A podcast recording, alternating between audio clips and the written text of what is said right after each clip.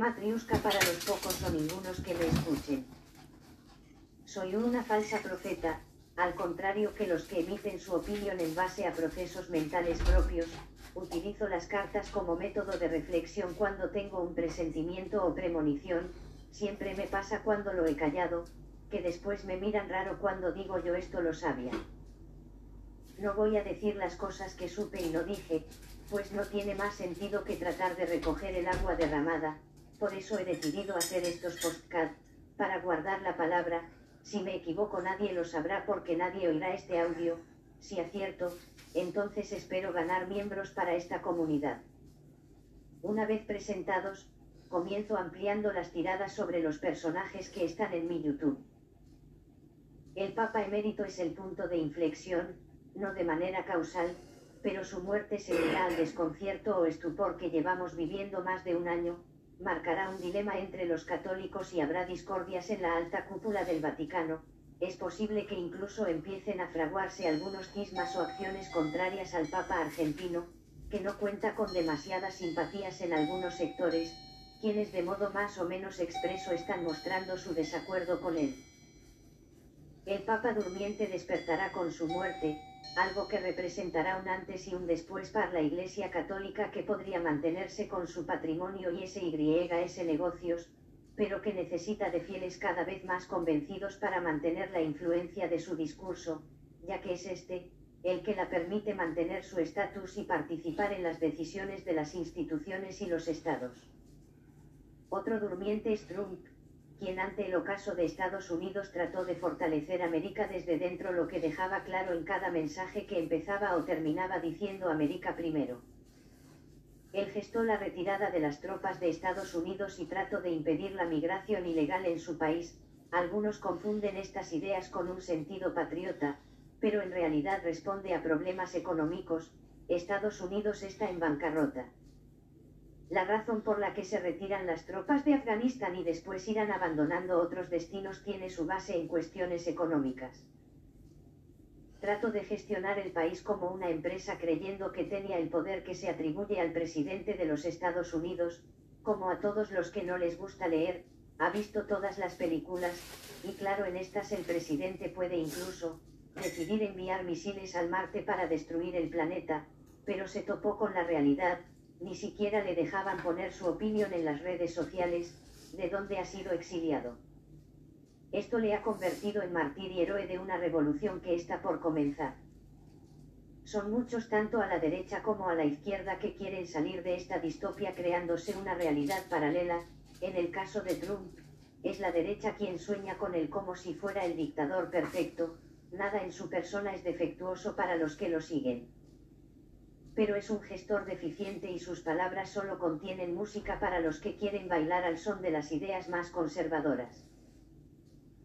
Su exilio en las redes sociales no es suficiente para callar su mensaje que al volverse clandestino, es bastante más duro y delirante, verdades emocionales que nublan la razón y que en un país donde quien tiene una identificación puede tener un arma, hace que las consecuencias puedan ser bastante peligrosas, los perros que ladran no muerden, y ante la censura toda su jauría está planificando dónde empezará a morder para desestabilizar un país que es en este momento de su historia, es apenas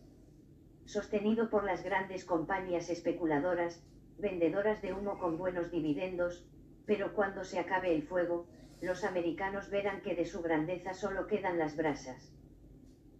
Biden está en decadencia y arrastra a esta ruina todo lo que toca, surgirán escándalos, algunos serán reales y otros serán producto de la propaganda del contrario, será enjuiciado por un delito, lo que va a propiciar la vuelta a la escena pública de Trump.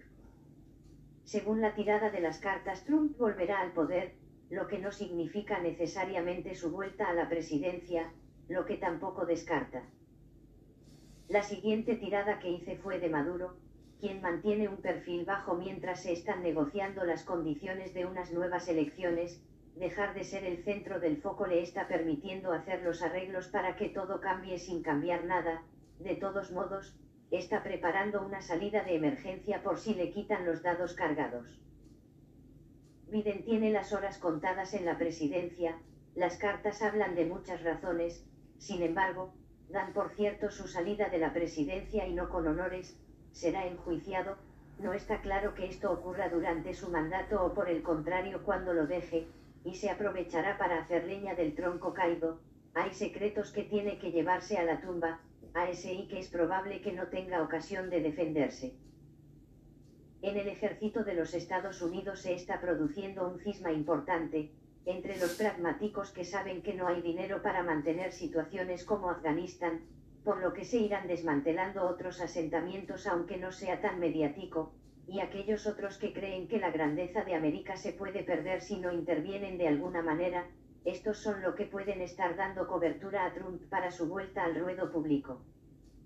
Rusia mira con preocupación la nueva situación política, Putin estaría encantado de intervenir porque es una espina clavada en su ego.